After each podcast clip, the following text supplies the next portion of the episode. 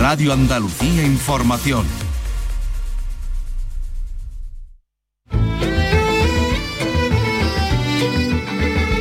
En RAI, Andalucía es cultura.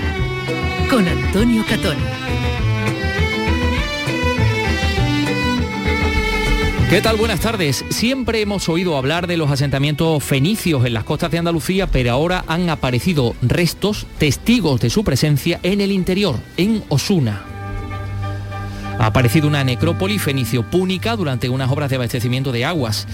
Está datada en torno al siglo V-IV Cristo. Hablamos de ocho estructuras, ocho bóvedas subterráneas talladas en la roca, restos que guardan parecido con los de otras necrópolis halladas en Córcega y Túnez. Bueno, pues hablando de patrimonio, también les vamos a contar que el arzobispo de Sevilla nos ha confirmado que el proyecto Imago Solis sigue vivo.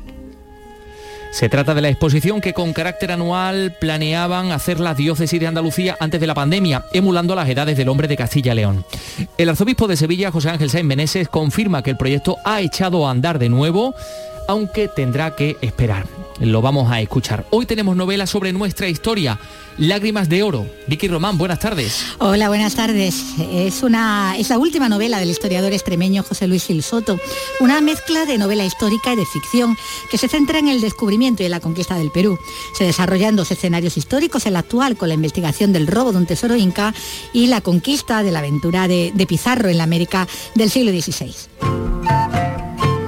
Hoy comienza en Granada la octava muestra internacional de videonarración artográfica, una muestra que reúne en la capital de la Alhambra hasta el próximo viernes a distintas propuestas de videonarración. Carlos López, buenas tardes. Buenas tardes. Tendrá cuatro sedes, el Palacio de los Condes de Gavia, la Fundación Euroárabe, la Corrala de Santiago y la Sala Triunfo CAT. Está dirigida y comensariada por Ángel García Roldán que es profesor de la Universidad de Granada y artista visual, a quien, con el que vamos a hablar.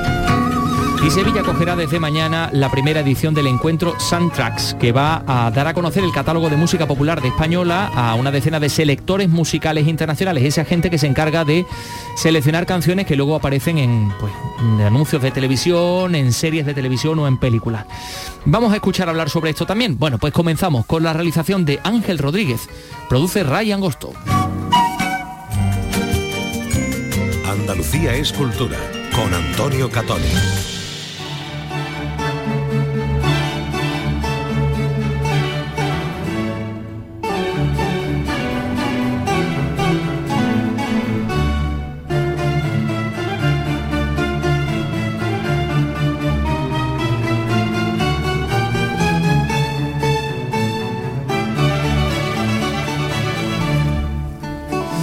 Son las 3 y 3 minutos. Bueno, pues habrá Imago Solis, ya saben ustedes, esa exposición eh, que reúne el patrimonio de las diócesis de Andalucía. Hay 10 diócesis en, en Andalucía en total. eh, al estilo o emulando las edades del hombre de Castilla y León. Ese era un proyecto que tenía como primera cita el mes de septiembre del año 2020 en Sevilla, en la Catedral de Sevilla. Llegó la pandemia, aquello, o de aquello se dejó de hablar, Vicky Román. Oh, sí, bueno, Y- aquello y- se quedó parado. nada, se quedó parado, ¿no? Claro, se quedó parado se quedó en suspenso como tantas cosas, ¿no? Que quedaron ahí colgando de, de un hilo. Pero ahí había un proyecto eh, bastante ambicioso, como, como decimos, y desde entonces, bueno, pues nada más se había vuelto a, a saber de él. Eh, ha cambiado eh, el arzobispo de, de Sevilla y ahora quien, quien está al frente de la- del arzobispado, José Ángel Sáenz Meneses, pues ha, ha confirmado que el proyecto está ahí para, para- para volver a verlo y para ponerlo en marcha, que de hecho, bueno, el proyecto no está muerto, sino todo lo contrario, ¿no? que está muy vivo y que hay un interés eh, por parte de, eh, de la Iglesia de, de ponerlo en marcha. Ya verán cuándo, eso sí, porque todavía, mm, como dicen, también se está ahora mismo saliendo ¿no? de, de la pandemia y se está intentando volver a, a la normalidad en muchas cosas. ¿no? Y, y ahí está, es uno de, la- de los primeros eh, temas con los que se van a, a- que van a abordar ¿no? desde, desde el arzobispado. El otro objetivo es también este, este proyecto, Imago Solís, que yo lo tengo encima de la mesa de mi despacho, desde el momento en que llegué, y don Juan José me lo explicó también, y con, con el delegado de Patrimonio don Antonio también lo hemos hablado.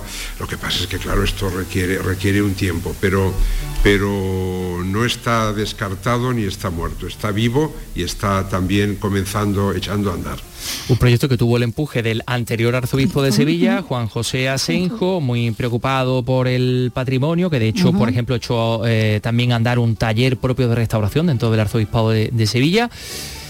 Creo que ya estaban hasta seleccionadas prácticamente todas las obras que, que van a participar en esa primera exposición y bueno, pues ahora nos confirman que, vuelve que vuelve a, se va a retomar. A retomarse. Decía el arzobispo, estaba hablando del otro objetivo, porque claro, es que esto lo ha comentado, a, a preguntas nuestras no, eh, en la firma de ese convenio eh, entre la Junta de Andalucía, entre la Consejería de Cultura y el Arzobispado, que eh, ha consistido precisamente en la, en la reactivación de lo que era la Comisión Mixta Junta de Andalucía Obispos del Sur, eh, que trabajaba precisamente en eso, en esa colaboración entre, entre instituciones y que eh, pues abordaba proyectos comunes y también bueno, eh, la protección conjunta del patrimonio eclesiástico ¿no? tan rico, ¿no? su protección, su difusión y, demás. ¿no? Una, una reactivación bueno, de la que hablaba también la, consejera, no sé si la, escuchamos también. Patricia del este Pozo. Por tanto, la firma del protocolo de hoy tiene como principal objetivo el impulso inmediato de esa comisión mixta en la que vamos a tener esa zona de entendimiento, ese marco de entendimiento entre ambas instituciones, donde se van a establecer las prioridades para poder ir poquito a poco afrontando la puesta en valor y la restauración del patrimonio, seleccionando y programando todas aquellas intervenciones que se estimen que sean las necesarias, las adecuadas, las más prioritarias en cada momento. O sea que esto es un marco, ¿no? Exactamente, y es, recuperar, como dice, reactivar esa comisión que ya existía, de, de, hecho, se constituyó en el año 1986, pero que decía la consejera que con el paso de los años había ido perdiendo fuelle y así se había llegado al 2013, que fue cuando tuvo lugar la, última reunión ¿no? entre, entre las partes. Y por eso se trata ahora de, reactivar esa, esa colaboración. Bien, bien. Eh, permíteme que abra un pequeño paréntesis en un programa cultural para hablar del cardenal amigo Vallejo, eh, que es el cardenal arzobispo pues, emérito de Sevilla. en Sevilla ya hay dos arzobispos eméritos, el cardenal amigo Vallejo y Juan José Asenjo, ¿no? Y entonces tú le has preguntado a José Ángel Semeneses por el estado de salud del cardenal. Hace una semana tenía una caída, una intervención de, una prótesis de cadera, pero creo que lo están interviniendo ahora mismo. Sí, decía el, decía el, arzobispo que, que, bueno, que había estado hablando con él porque después de sufrir esta, esta caída eh, de una primera actuación, ¿no? A, raíz de la caída eh, se había quedado descansando en Guadalajara, ¿no? Y que, pero que no, no estaba muy seguro si era ayer tarde o en esta mañana, cuando tenía que someterse también a otra intervención. Mm, bueno, él, ha dicho que para extraerle líquido del pulmón y que, bueno, que, quería contactar eh, en cuanto pudiera con él para, para ver cómo se encontraba y que, bueno, que confiaba, bueno, que todo hubiera salido, salido bien. Bueno, pues nosotros también, también confiamos en ello. Gracias, Vicky Román. Es lo que ha dado de sí esa firma del convenio en la que nos hemos enterado que, mm, eh, de que el proyecto Imago Solís continúa adelante.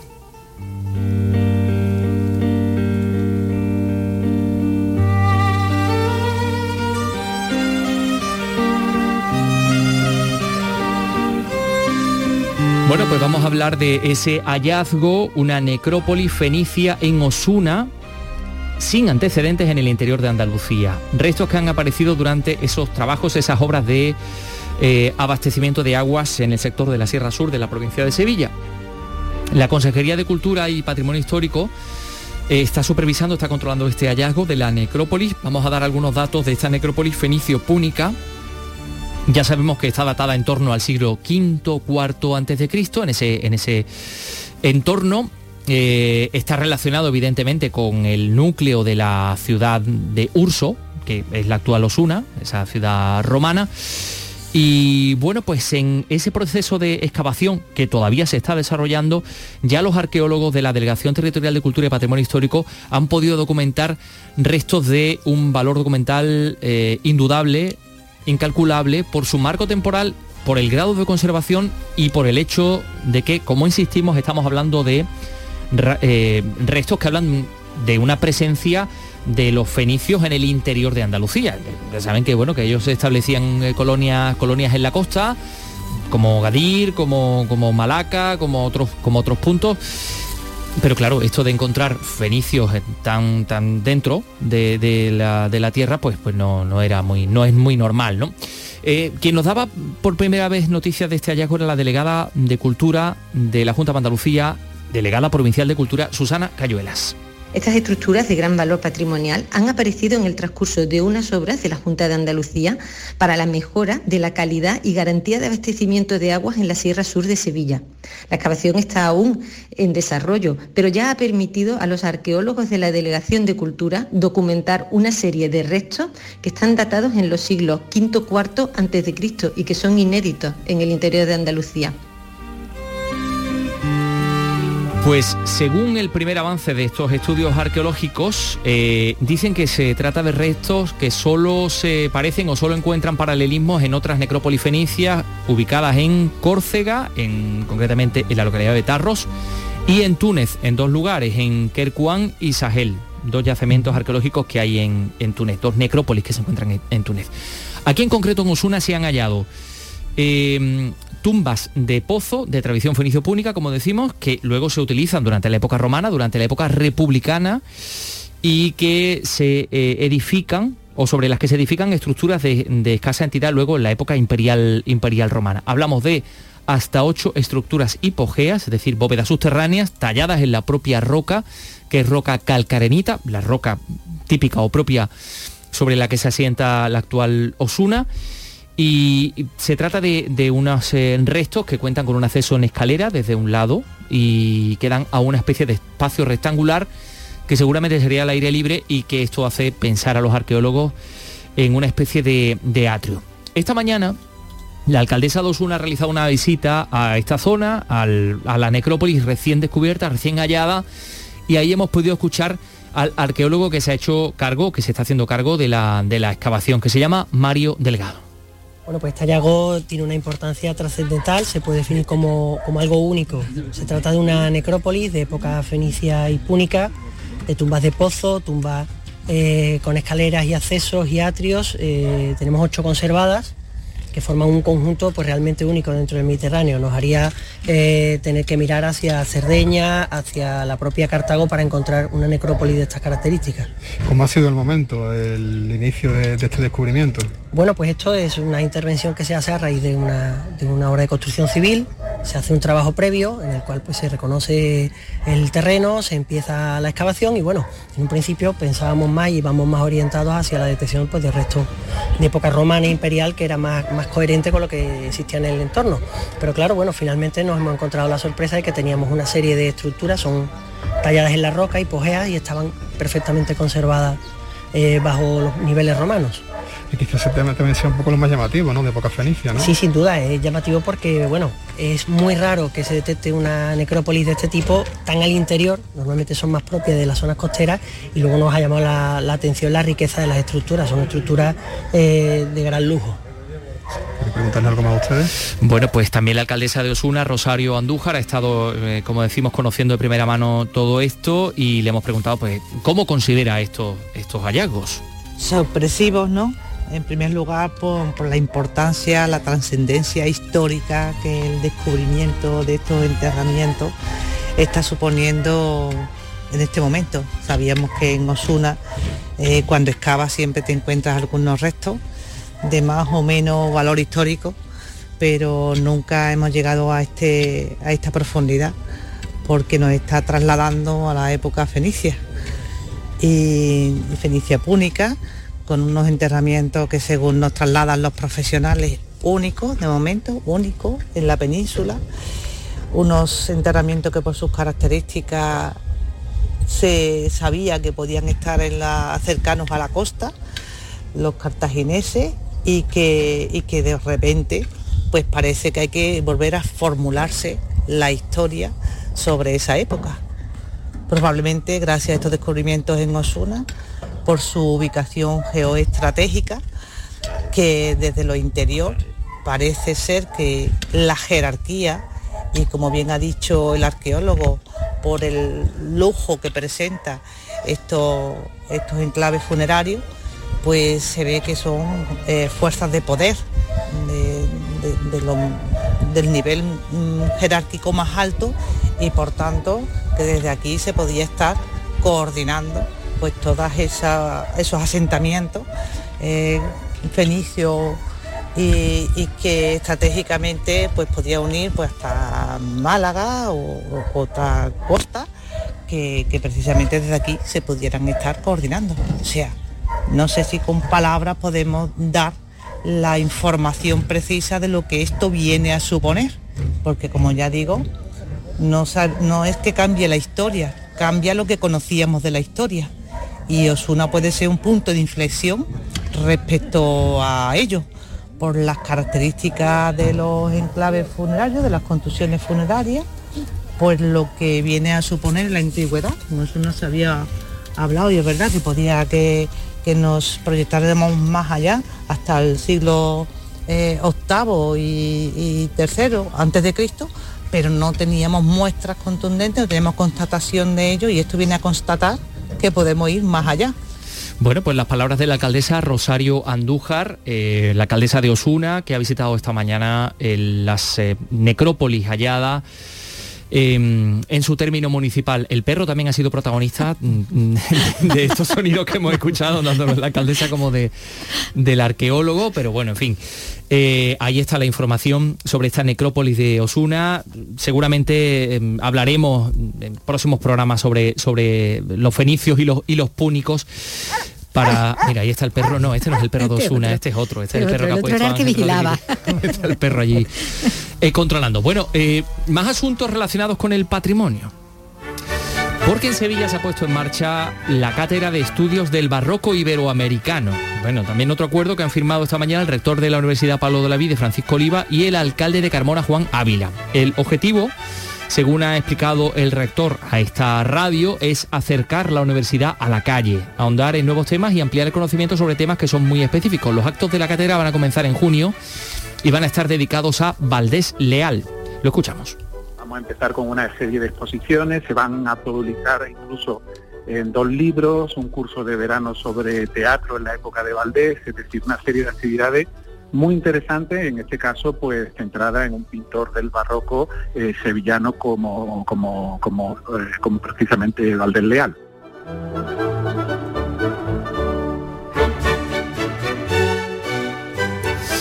Eso respecto al acuerdo para crear la cátedra de estudios del barroco iberoamericano. Y las obras de restauración y recuperación de la Alcazaba del Mería siguen dando pasos. Esta mañana se ha presentado la rehabilitación de la Torre del Homenaje que después de las obras va a poder ser visitada. Eh, obras que van a tener un importe o que mm, suponen un importe de 800.000 euros. Torre del homenaje de la Alcazaba de Almería. Eh, Belén Nieto nos lo cuenta, adelante. En la torre del homenaje, en el tercer recinto de la Alcazaba, está muy deteriorada y sin poder visitar su interior. Con la restauración quieren poner en valor el zaguán, retirar el cemento, limpiar la piedra y aumentar la parte visitable de 100 metros a más de 400. Escuchamos a la directora de Alcazaba de Almería, Gemma Cubí. Lo que nosotros vamos a recuperar en su totalidad es el edificio en sí para la visita pública. Le vamos a devolver al interior su aspecto original y vamos a hacer visitable todo la superficie de ambas torres y todo su perímetro. Tendremos unas vistas espectaculares de la ciudad y del Parque de la Hoya. Tiene un presupuesto de casi 804.000 euros con un plazo de ejecución de ocho meses, unas obras que comenzarán después del verano, cuando concluya toda la actividad cultural. En estos tres últimos años se han invertido en el conjunto monumental de la Alcázaba de Almería 3,1 millón de euros. La restauración de la Torre del Homenaje. Enseguida vamos con las letras porque hoy es un día importante en Andalucía. Hoy se inaugura el Festival Internacional de Poesía Ciudad de Granada. Vamos, de eso les vamos a hablar enseguida. Son las 3 y 19.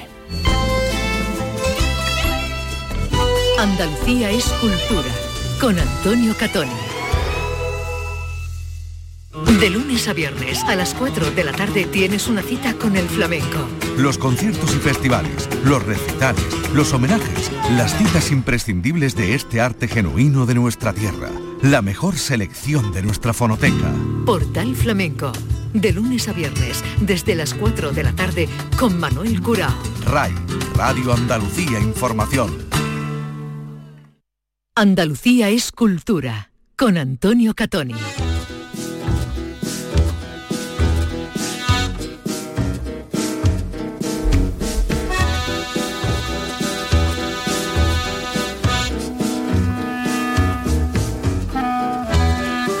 Comienza la décimo octava edición del Festival Internacional de Poesía de Granada hasta este viernes, hasta el día 29 de abril. Esta cita va a acercar a la capital de la Alhambra a grandes figuras de la literatura actual. Susana Escudero, Granada, cuéntanos. La inauguración será a las cinco y media de esta tarde en la Huerta de San Vicente, que se ha convertido en un icono para este festival. En el mismo espacio en el que Lorca pasaba los veranos con su familia, intervendrán esta tarde el libanés Adonis, cuyo nombre ha sonado en muchas ocasiones como premio Nobel, además del marroquí Mohamed Benis y el Premio Nacional de la Crítica Juan Antonio González Iglesias. También habrá música de la mano de la cantante María Pelae. La edición de este año incluye otros grandes escritores como la premio Nobel nacida en Ucrania Svetlana Alexievich o el premio Cervantes Sergio Ramírez y su compatriota nicaragüense Yoconda Belli, exiliados por segunda vez de su país. El centenario del concurso de cante hondo estará presente con cantaores y con un cartel inspirado en el del Corpus de 1922. Cada primavera, con este festival, Granada se convierte en capital poética con más de 100.000 personas que llegan a la ciudad a escuchar poesía, algo inédito en Europa. Granada, capital poética del mundo. Un poeta, Juan Cobos Wilkins, es el protagonista de la siguiente información porque la sala de la provincia de la Diputación de Huelva acoge la exposición Donde no habite el olvido, ya saben, haciendo alusión al famoso verso de Luis Cernuda. Es una exposición organizada por el Comisionado de Memoria Democrática. Es el mayor proyecto expositivo sobre la represión franquista en la provincia de Huelva. Eh, bueno, pues es una información de Paco Aranzana. En la muestra podemos ver retratos y fotografías de 16 familiares directos de personas represaliadas en la provincia de Huelva, acompañadas por textos de Juan Cobo Wilkis y Rafael Adamuz, que relatan otras tantas historias personales que suman una amplia visión de las diferentes consecuencias de la represión. Rita Abad, de Valverde del Camino, espera recuperar los restos de su padre. Si hablaran malo, ya iban a por ella, por los tíos, por quien fuera y ya está, no tenían que ver con nada. Que así que mi madre, cuando fuimos a una mujer entonces, nos dijo todo lo que, lo que pasó, así que nos enteramos ya tarde de todo eso. Y yo a mis hijas, pues se lo he contado todo, porque mis tías perdieron los abuelos. Para María Claus, comisaria de la exposición, se hace una reconstrucción de la represión franquista en la provincia desde diferentes ámbitos, como el testimonio de los familiares directos de las personas represaliadas, mapas y objetos de las fosas comunes que existen en la provincia, paneles descriptivos de las consecuencias de la represión y una instalación sobre las personas represaliadas. Podemos encontrarnos una parte más educativa de, lo que sucedió, de los distintos tipos de represiones, de, de, qué, sucedió aquí, no solo históricamente, o sea, una parte por todo histórico, evidentemente, ¿no? Pero una parte histórica de la contextualización de la guerra y después los distintos tipos de represión a la mujer, a la administración, mmm, a la educación. El compromiso de la Diputación de Huelva con la memoria democrática se plasma en la creación del comisionado provincial constituido el 16 de junio de 2021.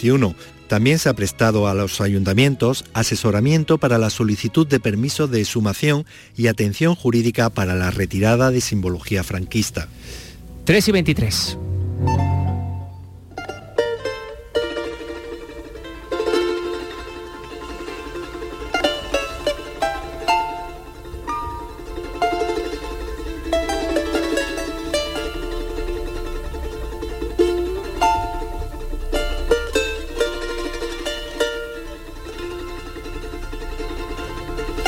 Crepúsculo costeño, así se llama este tema de los calchaquis, música del Perú.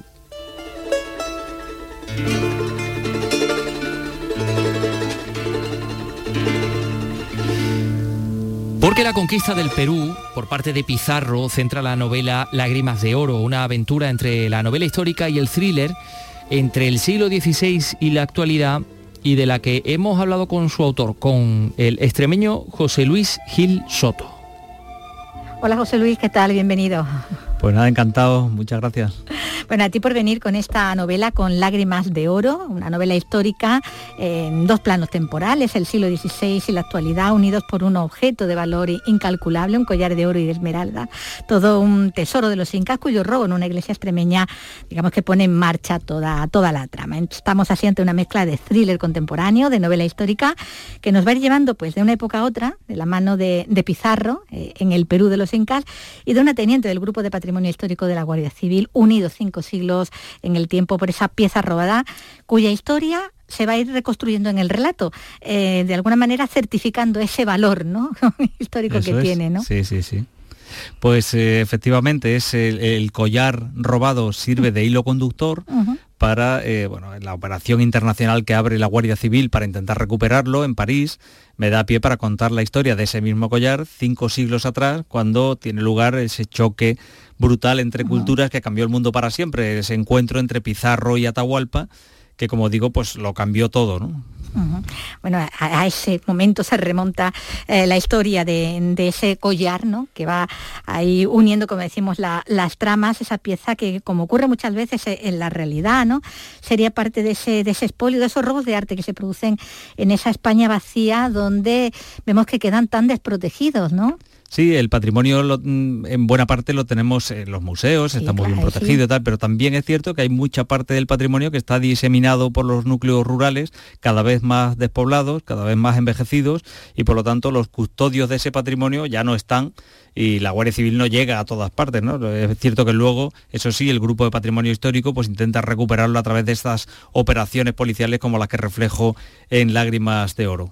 Sí, porque bueno, el collar cuando es robado, es robado de una iglesia como parte, eh, bueno, de, la juar, ¿no? Digamos, de, una virgen, ¿no? Está en una imagen religiosa. Claro, es, un, es un collar eh, de ficción, que sirve de, hilo conductor tal, que se conoce como el collar de los pizarros. Pero claro, la gente en el pueblo no sabe muy bien, sí, de los pizarros, bueno, perteneció a los pizarros, porque claro, la historia se cuenta por qué eh, el collar de los pizarros, cuál es su historia y, por, y cómo llegó a, lucir en, esa virgen. ¿no? Entonces toda esa historia pues, se remonta al momento eh, en que tiene lugar la guerra civil entre Atahualpa y Huáscar, antes de que llegue eh, Pizarro con su hueste conquistadora al, a lo que llamamos el Perú, que no tiene, no es el Perú de hoy, es eh, Perú sería una parte de Perú, de Bolivia, de Ecuador, de Chile, de Argentina, de Colombia, es decir, el Perú de entonces, el gran imperio inca, eso es. Bueno, hablábamos de eso, ¿no? De ese tipo de, piezas que como esta que, inventas, ¿no? Para, para la trama, pues resultan pues muy codiciadas, ¿no? Para el mercado negro del arte, que, que también es un tema que está presente en la novela, ¿no? En el que también eh, te ha sumergido, ¿no? Eso es. Eh, todo, el, mundo del, mercado negro, de, cómo se comercia con las obras de arte, cómo llegan a veces a, lucir en casas de particulares y, se priva al, global, al común de los mortales, de, poder admirarlos, por ejemplo, en un, en un museo. Entonces, este tipo de, de, joyas, esta joya concreta es una de esas joyas que desaparecen de pronto del público y pasan a las colecciones privadas, se pagan auténticos dinerales por poseerlas. Y tenerlas ahí escondidas, ¿no? Realmente del resto de, la humanidad.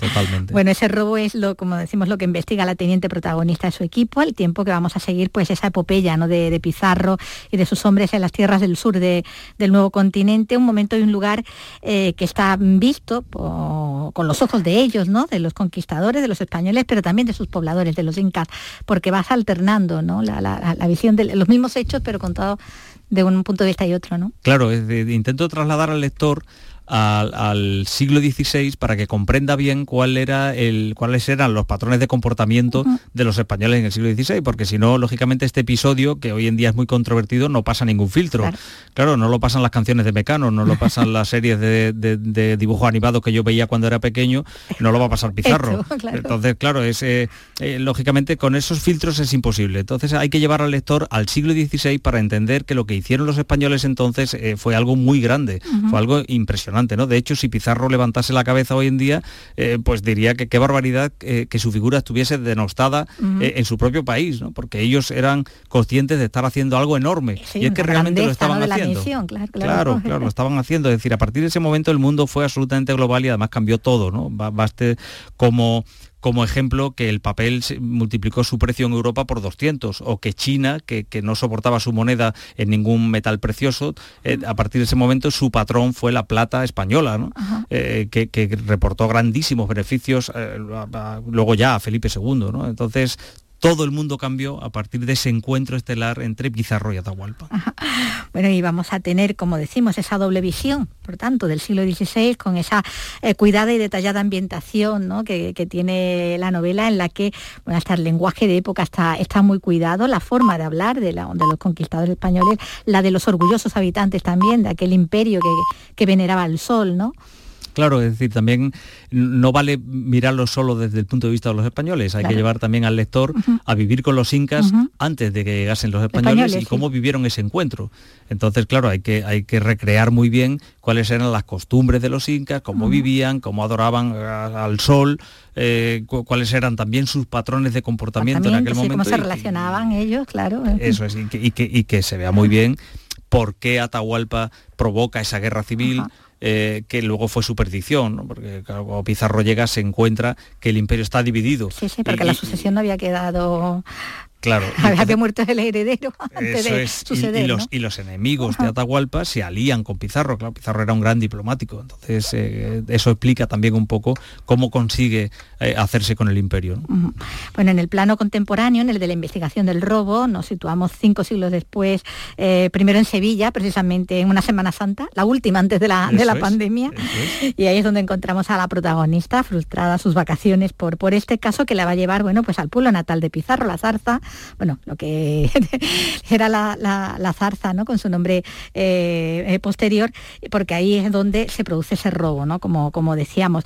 Y también la historia familiar de Pizarro en su pueblo extremeño está presente en, el relato y, además siguiendo, bueno, a los historiadores más recientes como tú mismo, ¿no? Que formas parte de, ellos que sostienen que si se metió en esa mm, empresa tan intrépida eh, fue por, por demostrar al padre, del que él era hijo natural, que se había equivocado ¿no? Al repudiarlo. esa, podía ser un poco el, Eso es, esa es una de las versiones que, mantienen cierta parte de, los historiadores, ¿no? Eh, que probablemente Pizarro eh, fuese reconocido por su padre eh, cuando ya tenía cierta edad, 14 años aproximadamente. ¿no? es decir, al nacer era hijo ilegítimo de, un capitán de, los reyes católicos que había participado en la guerra de Granada, en la toma de Granada, en las guerras europeas con el gran capitán. Entonces, eh, eh, probablemente no lo reconoció hasta que tuvo eso, en torno a 14 años. Y, esa, eso pudo marcar la personalidad de Pizarro también, ese intento por demostrarle a su padre que no se había equivocado al darle el apellido Pizarro. Eh, entonces, es, una de las versiones posibles y es la que yo he creído en, Lágrimas de Oro. ¿no? Es muy interesante intentar ver cómo era la personalidad de Pizarro. Pizarro. Pizarro es uno de los personajes así reales ¿no? de, de esta ficción, junto bueno, con sus socios en la expedición, con los guerreros y los jefes incas también, y, sus mujeres y sus hermanas, hablo ahora de, los incas, y a veces ambas cosas, mujeres y, hermanas, eh, entre ellas la que sería también la madre del Inca Garcilaso, ¿no? que también aparece. Claro, es, muy importante, importantísimo, vamos, tienen un papel tan importante como los propios conquistadores, las mujeres incas, porque las mujeres incas supieron entender rápidamente que su época había terminado. Su tiempo había terminado, empezaba un nuevo tiempo, que los españoles habían llegado para quedarse y que la única manera de, que su cultura existiese y de que su pueblo subsistiese era el mestizaje. Entonces ellas, ellas tres, esas protagonistas, niñas eh, en, Lágrimas de Oro, eh, llegaron a ser luego mujeres de, españoles, dos de ellas del propio Pizarro y, otra de, Sebastián Garcilaso de la Vega y Vargas, y, por lo tanto madre del Inca Garcilaso de la Vega, el primer gran escritor americano eh, que, murió un 23 de abril y por eso, por él, por Cervantes y por Shakespeare, se celebra el 23 de abril el Día del Libro, es decir, el próximo sábado. Es que eh, con ellas se forjaban las alianzas, como decimos, ¿no? con las mujeres se perpetuaba esa estirpe real y bueno, y ellas mismas vieron ¿no? que, esa posibilidad de, de seguir en la historia pasaba por esa por esa mezcla ¿no? con, los españoles. Bueno, toda una aventura alrededor, como decimos, de un collar que, que él es casi también un personaje más de, la novela, que nos va a llevar, bueno, pues desde la Zarza y Trujillo, ¿no? Desde, desde Extremadura hasta, hasta Cuzco, como decimos eh, en Perú, pero pasando también, bueno, pues por París, por Nueva York, Bruselas, Amberes, siguiendo también la ruta de los diamantes, ¿no? Claro, es, eh, los grandes centros europeos donde se, donde se hacen buena parte de los tratos en el mercado negro también, de, tal, y, en el mercado blanco, es decir, también eh, los, los eh, diamantes en amberes, etcétera, los especialistas en, tasar obras de arte, etcétera, etcétera. Así que es una aventura que efectivamente nos lleva a París, pero también nos lleva al Cuzco, a Cajamarca, a lo que era el antiguo imperio, imperio inca para vivirlo en primera persona. Bueno, y no hemos hablado de otro personaje, hay un coleccionista, un coleccionista ahí bastante, bastante volcado, ¿no? El ladrón, el ladrón, el ladrón. Es, el ladrón, ¿no? Eh, Julio Adelman es el ladrón de ese collar eh, guante blanco. Es, un coleccionista eh, absolutamente excéntrico que, haría cualquier, cosa, por poseer eh, piezas que vengan de, aquel momento de la conquista de América e, incluso robarlas. Así es que, claro, y, que se encuentra con la teniente Parma, que tiene la obligación de recuperarlas. Y las relaciones personales a veces son complicadas, hasta ahí puedo leer. Hasta ahí podemos contar también, siguiendo, como decimos, esas lágrimas de oro que nos va a llevar a descubrir, bueno, pues tanto, ¿no?, sobre la conquista del Perú, en este relato como decimos, con ladrones, coleccionistas, policías, defensores del patrimonio, conquistadores, guerreros y, princesas incas, ¿no? Eso es. Bueno, pues una, aventura desde luego trepidante, la, que nos plantea José Luis Gil Soto, historiador, él también en este Lágrimas de Oro. Eh, pues muchísimas gracias. Enhorabuena. Gracias a vosotros y animo a los oyentes a enfrentarse a las páginas de Lágrimas de Oro y luego escribirme para ver qué le ha parecido toda esta aventura y, sobre todo si han aprendido algo de historia. Al final pongo una nota de autor donde cuento perfectamente qué parte de lo que han leído es, historia y qué parte es ficción para que sepan con claridad qué, han aprendido de, esta conquista. Bueno, pues está, abierta ahí a la interacción. Eso es. Hay esa predisposición por parte también del autor. Pues lo dicho, muchas gracias. Gracias a vosotros.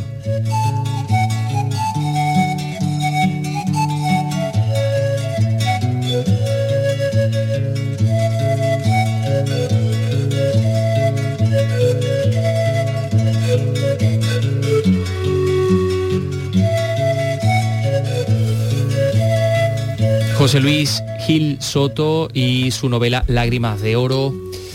Enseguida les hablaremos de Soundtracks, que es un encuentro entre selectores musicales y gente que se encarga efectivamente de hacer música y de, promocionarla y que es la razón por la cual ustedes escuchan una canción u otra en, un, en una teleserie, por ejemplo. ¿no? Es algo muy interesante. Va a ser dentro de nada. Son las 3 y 37.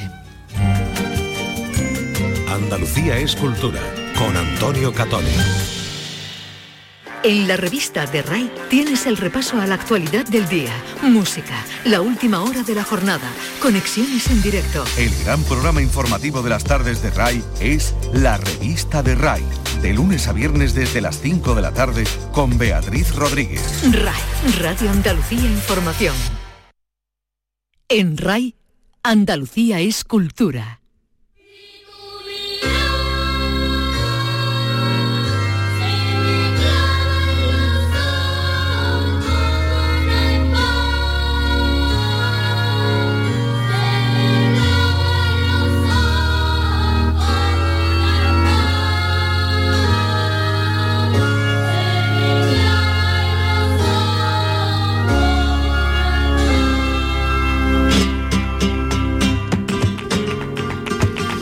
Bueno, no es la mirada de Carlos López lo que a mí se me clava en los ojos, sino su aspecto en el día de hoy, porque ha venido con una bandera del Betis anudada, no sé, eso es porque tenías algo de frío. Hay que venir elegante al, trabajo, hay que venir sobre todo cuando... Como si vinieras directamente del bar Pepito de haber visto ahí el partido. Bueno, realmente no, realmente como si viniese de, Tierra Santa, o, lo mismo...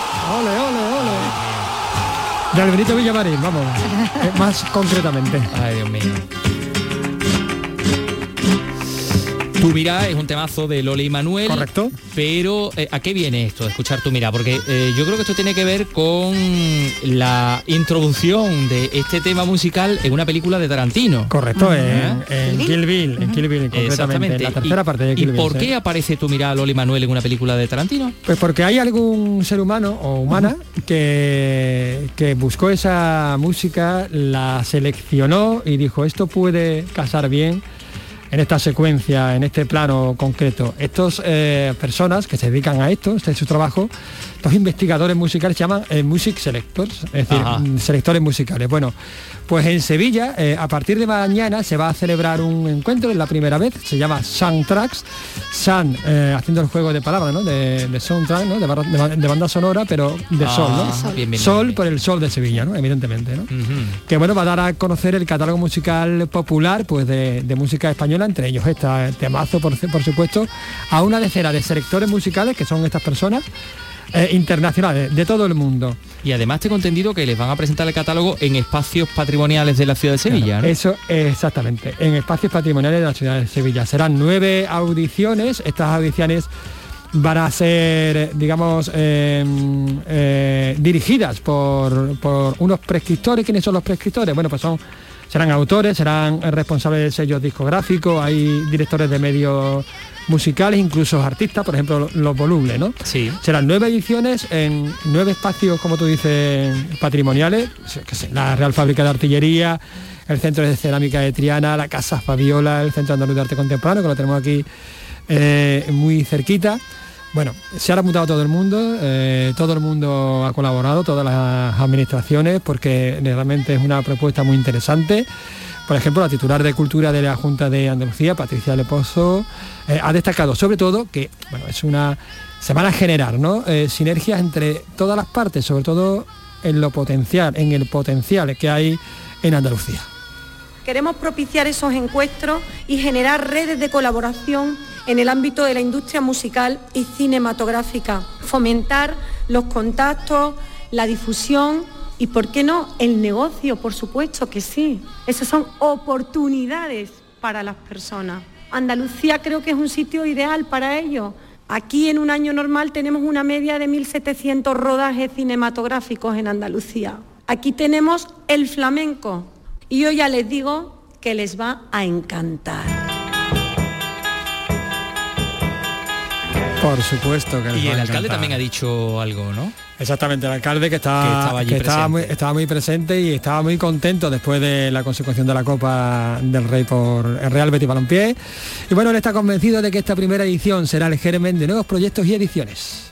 Este proyecto que nace del Monkey Week y por otra parte del Festival de Cine es la prueba evidente de que uno más uno muchas veces no es igual a dos, sino que uno más uno a veces es tres o cuatro. Porque estoy seguro que este soundtrack que se realiza por primera vez, pues estoy seguro que eh, surgirá algún embrujo, alguna magia para que estos 10 supervisores musicales pues queden totalmente embaucados de las posibilidades que ofrece nuestra ciudad, que al final es de lo que se trata es precisamente de eso. Antonio Muñoz, eran las palabras de- del alcalde. Bueno, esta iniciativa... Del alcalde pues, de Sevilla, ¿no? El del alcalde de Sevilla, efectivamente. Esta iniciativa nace con una clara vocación internacional, porque de eso se trata, de protestar internacionalmente a la industria cultural andaluza. En ese sentido, pues se ha pronunciado también la directora de programación de Acción Cultural Española, Isabel Izquierdo. Es un proyecto coral que tuvimos que detener por la pandemia, pero que afortunadamente hemos podido recuperar, poner en marcha y ahora con nuevos apoyos y con, energías renovadas. Verdaderamente para nosotros es un privilegio ¿no? poder eh, formar parte de este proyecto inédito en nuestro país y tenemos que ir viendo cómo funciona, ¿eh? porque nos, nos interesa me- medir también los resultados. Desde luego la internacionalización de, la- de nuestra cultura, como digo, en sus distintas facetas, es el pilar de nuestro trabajo. Pero digo yo, Carlos, que también los autores tienen mucho que decir en esto, ¿no? Por supuesto que sí, los autores tienen todo que decir. Desde la EGAE se hace hincapié en todos los colectivos representados, así lo precisa el presidente del Consejo Territorial de la EGAE, que se llama Antonio Gonzalo. La organización de este evento me parece una maravilla increíble. En lo que respecta a, a los autores, por la variedad, es decir, porque hay muchos colectivos musicales, muchos. Y entonces aquí aparecen un montón de colectivos diferentes, que a veces no se tienen en cuenta, ¿no? Exactamente. Sí, bueno, pues es importante tenerlo en cuenta. Es una iniciativa que nacía antes de la pandemia, pero que hasta ahora no se ha podido llevar a cabo. Exactamente. Tali Carreto, eh, codirector de la Alhambra Monkey Week, nuestro Hombre. mono preferido, Hombre, por el mono supuesto. mayor, claro. El mono mayor. El mono mayor es uno de los impulsores. Vamos a escuchar cómo explica bueno, las dinámicas y de esta iniciativa desde la idea inicial hasta lo que se espera conseguir. Es algo que veíamos en Monkey y lo veíamos en otras ferias Primero veíamos que cuando llegaban estos Music Supervisor y tenían reuniones con profesionales del sector musical, acababan recibiendo un caudal de información brutal, pero sobre novedades, sobre lo que escuchas en plataformas, lo que escuchas en radios y lo que escuchas en la actualidad. Pero ¿qué pasaba con esa historia de la música española? ¿Por qué luego llegaba Tarantino y te colocaba un Lola y Manuel o te colocaba unos Bravos, ¿no? En su última película. Entonces nos preguntábamos, ¿cómo llega ese Music Supervisor a esa música? ¿Por qué no se la ponemos en bandeja? Y ya que se la ponemos en bandeja, ¿por qué no le ponemos un entorno como este? Y de ahí surgió la idea. La dinámica es muy fácil, son tres días en los que 10 Music Supervisor, llegados de distintos países, no solo Estados Unidos, como hemos podido oír, o Latinoamérica o Inglaterra, también está, eh, por ejemplo, el supervisor musical que escoge la, música de películas como Otra Ronda, ¿no? que ha sido uno de los éxitos del cine independiente, o de películas de Lars von Trier. Eh, vamos a tener aquí a la persona que escoge la música de series tan reconocidas como Peaky Blinders, que tiene también un pozo ¿no? musical tan potente, o como Black Mirror. Eh, pues todos, este, todos estos tipos de, de profesionales van a estar acompañándonos durante tres días en diferentes espacios y para ello seleccionamos también a una serie de prescriptores nacionales, entre los que hay periodistas, como puede ser José Manuel Sebastián o Fernando Íñiguez de Rayo 3, o puede ser Fernando Navarro del País, pueden ser artistas como Lo Voluble, pueden ser eh, fundadores de sellos discográficos tan importantes como Muster, ¿no? O tan míticos como Subterfuge, como son Carlos Galán o Íñigo Pastor. Eh, pueden ser mujeres tan poderosas en esta industria también, como Alejandra Fierro, eh, ese corazón detrás de Radio Blais Palmera, eh, o Andy Gray, que es su mano derecha, o por ejemplo Irene Prada, que es una de las mentes privilegiadas que está tras la música de series como Élite, o como Hit, o, o muchísimas más. entonces, a ellos les propusimos que por qué no hacían distintas selecciones bajo diferentes leitmotiv, que podían ser bien el flamenco, bien la música tradicional, bien las escenas que ha habido en la música pop después de la dictadura, como puede ser la movida o como puede ser el sonido si sound. Y a partir de ahí todos aceptaron el reto. Todos recogieron el guante, empezaron a hacer estas playlists y a partir de ahí eh, la idea era que explicaran un poco, que fuera un poco como la música contada, que contaran por qué habían seleccionado cada canción, por qué esta canción y este intérprete tiene un peso dentro de la música española y también, por supuesto, qué aplicación puede tener el audiovisual. Porque como hemos dicho aquí, al principio todo esto se basa también porque la cultura es fuente de riqueza y para que sea fuente de riqueza tiene que ser motor de negocio. Y para ello, estas son las oportunidades, porque a partir de aquí podrán escucharse su música, la música de autores, podrá haber sincros, es decir, podrá haber música sonando en diferentes producciones audiovisuales, desde películas, series, spot. Y eso es negocio, negocio para una industria que necesita nuevas vías y que además durante varios años ha sido tan azotada con la música en directo. Entonces era un momento ideal para una propuesta así. Básicamente esa es la dinámica, eh, la hemos alineado con con cositas bonitas, como decimos nosotros. Hay conciertos también eh, que van a estar abiertos al público para que también tengan ese punto de encuentro los profesionales con los sevillanos, ¿no? Y los en fin, eh, distintas iniciativas en torno a esta reunión que se llama Soundtracks, eh, posicionar nuestra música en productos audiovisuales como como anuncios, como series de televisión, como películas, como tantas cosas.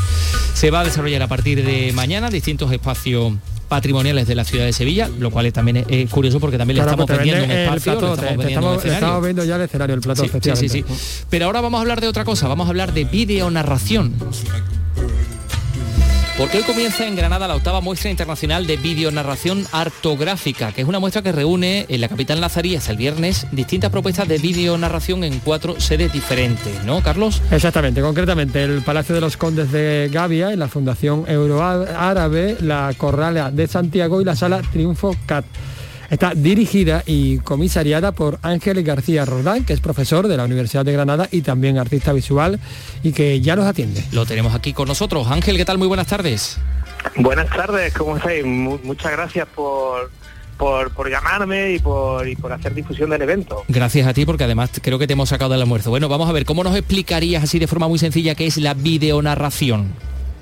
Bueno, es, muy sencillo. Videonarración es cualquier tipo de relato audiovisual, o sea que de primera esa es la parte de la muestra un poco más, más fácil de acercarse, aunque tenga un nombre que, que no sea vídeo tal cual o videoarte, ¿no? O sea, hablamos un poco de los relatos audiovisuales y sí que hay una característica un poco especial en la muestra que la define y la hace genuina en el panorama eh, nacional e internacional, que es eh, bueno, pues que los trabajos y los proyectos y las investigaciones y las obras también que se, que se presentan, pues están relacionadas con una, una, eh, perspectiva de investigación, una, una forma de hacer educación, una forma de hacer investigación en artes que es la artografía.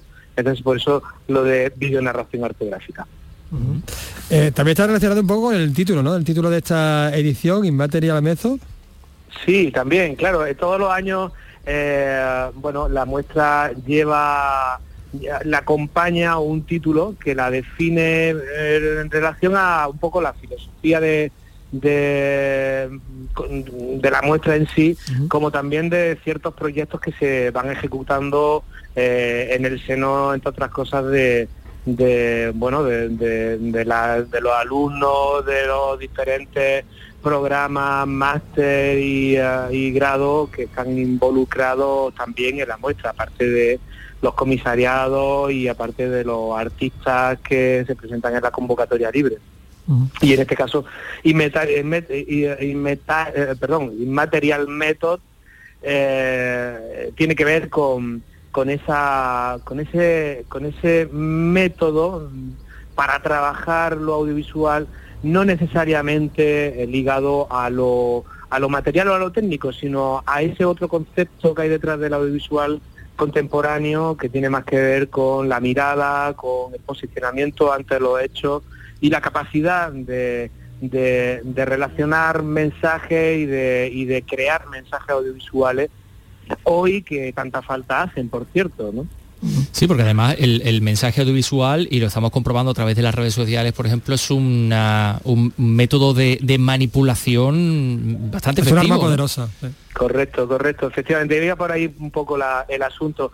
Bueno, nosotros nos dedicamos fundamentalmente a, a, la educación y, a la educación en arte, ¿no? O sea, somos, somos eh, los que estamos coordinando y los que estamos un poco funcionando alrededor de la muestra, estamos ligados a, esas dos cuestiones fundamentales en la sociedad contemporánea, eh, que son pues la educación en arte o eh, la, educación artística, ¿no? que, es, un, es un, una, una manera de, de conocerla más, más, más usual, ¿no? Con ese nombre, ¿no? Sí. Y, y evidentemente nuestra apuesta y nuestra lucha, y de, hecho, ahí viene un poco también esta muestra, eh, es el intentar, eh, bueno, generar eh, métodos de enseñanza en relación a, algo tan necesario y tan importante en la sociedad actual como es la educación artística, pero sobre todo en este caso concreto que nos ocupa,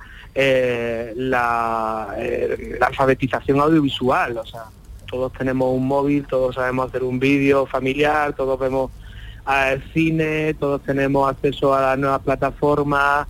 todos tenemos acceso a la cultura audiovisual. Pero no todos somos capaces de desentrañar lo que se nos quiere decir ahí o, desentrañar las intenciones que hay detrás de ese vídeo.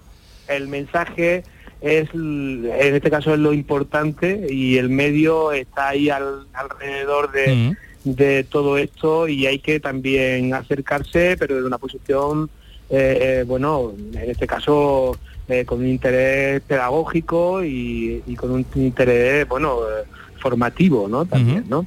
Bueno, Ángel García Roldán, profesor de la universidad, el comisario y director de esta muestra internacional de videonarración. Gracias por estar con nosotros, que vaya muy bien. Esperamos conclusiones interesantes. Pues muchísimas gracias a vosotros, de verdad. Un abrazo. Bueno, nos quedan unos minutillos ya para las 4 de la tarde, pero tiempo para contarles cómo va, por ejemplo, el concurso internacional de piano Jaén, el premio de Jaén, eh, que ha llegado a su segunda fase ya, 18 pianistas seleccionados. Eso significa que solo un tercio de los inscritos han pasado la primera criba, ¿no? Y en los próximos dos días se va a decidir cuáles son o qué seis pianistas van a llegar a la semifinal. Lourdes Prieto. Cuéntanos. Los nervios entre los participantes están a flor de piel tras más de seis meses preparando en muchos casos un concurso que para todos es un sueño. Así lo explica Leo de María, que es un concursante español. Este es uno de los concursos más importantes del mundo y bueno, a nivel de España también, evidentemente, y para mí sería un grandísimo orgullo y un gran honor ser ganador de este concurso. Sería pues eso, un sueño hecho realidad. Un sueño porque ganar el premio Jaén significa la posibilidad de lanzar una carrera como concertista. Como anécdota, entre los 18 que han llegado a esta segunda fase hay una aspirante rusa, un ucraniano y otros llegados de 11 países, algunos tan lejanos como Argentina, Japón, China o Corea. La final será este sábado 30 de abril. Lo contaremos aquí en la radio pública de Andalucía. Hoy lunes regresa a Málaga el ciclo La Música Contada, que es un formato de divulgación de música popular, pues eh, icónico ya, ¿no? Eh, ¿Qué es lo que hace? Pues desgranar biografías a través de canciones y durante los años 2000 a 2011 celebró más de 200 sesiones ante más de 120.000 espectadores en seis ciudades andaluzas diferentes, no solo en Málaga. A ver, Mati, por la cuéntanos. Después de 11 años vuelve un formato que según su creador Héctor Márquez se ha copiado hasta la saciedad. Ahora regresa el original y lo hace de la mano del artista Kiko Veneno, un histórico que ya participó en varias ocasiones en este programa de divulgación musical que ahora se tiene que reinventar. Quizá en un principio la música contada tenía un elemento como de, nostalgia, pero con un cierto punto de sentido del humor. Pero ahora mismo yo creo que hay que, hay que decir que, que es una cosa más activista y revolucionaria. Dice la gente en el Palacio de la Paz de Fuengirola, con entrada libre, esta historia se vuelve a contar. Que de algo hay que vivir, que solo se muere una vez. Yo creo que eso no es así. Se muere muchas veces, muero por ti. Se muere muchas veces, yo siempre muero por ti. Nos matará el camión. Bueno, y hoy el Festival Flamenco de Nueva York, el eh, Flamenco Festival New York, pues va a acoger a la cantadora jerezana María Terremoto y al guitarrista Santiago Lara, también de Jerez. Le vamos dando cuenta de todo lo que está pasando en Nueva York, en Miami, en ese festival flamenco, porque la verdad es que es un, es un festival, es una muestra de, nuestro, de nuestra expresión más universal. A ver, eh, Salva Gutiérrez, Jerez, cuéntanos el plato de hoy. Y era público y no es la voz de María Terremoto, la abanderada de los jóvenes cantantes del cante. El concierto incluye los cantes que la acompañan desde su infancia, una expresión ortodoxa del cante que mantiene la coherencia con los sonidos modernos del flamenco. Y Santiago Lara, virtuoso y premiado guitarrista.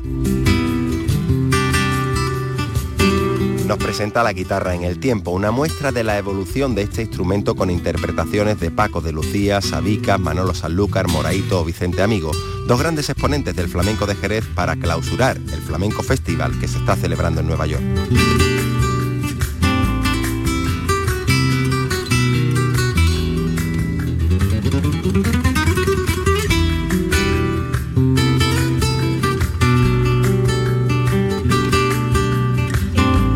En RAI, Andalucía es cultura.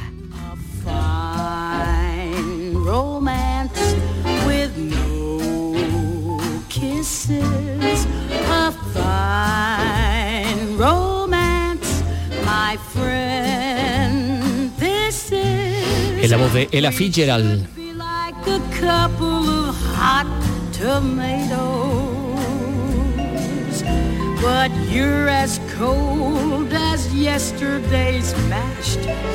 Hoy habría cumplido 106 años la apodada Lady Ella, reina del jazz, primera dama de la canción, con una vida marcada por periodos de pobreza, de rebeldía, de soledad, por supuesto también de, éxito.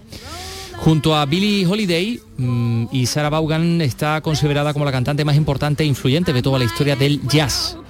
Fallecía en 1996 a los 26 años, perdón, hace 26 años, cansada de estar en, el hospital. Ella quería pasar sus últimos días en casa. Eh, bueno, pues aquí les vamos a dejar con este temazo. Oh.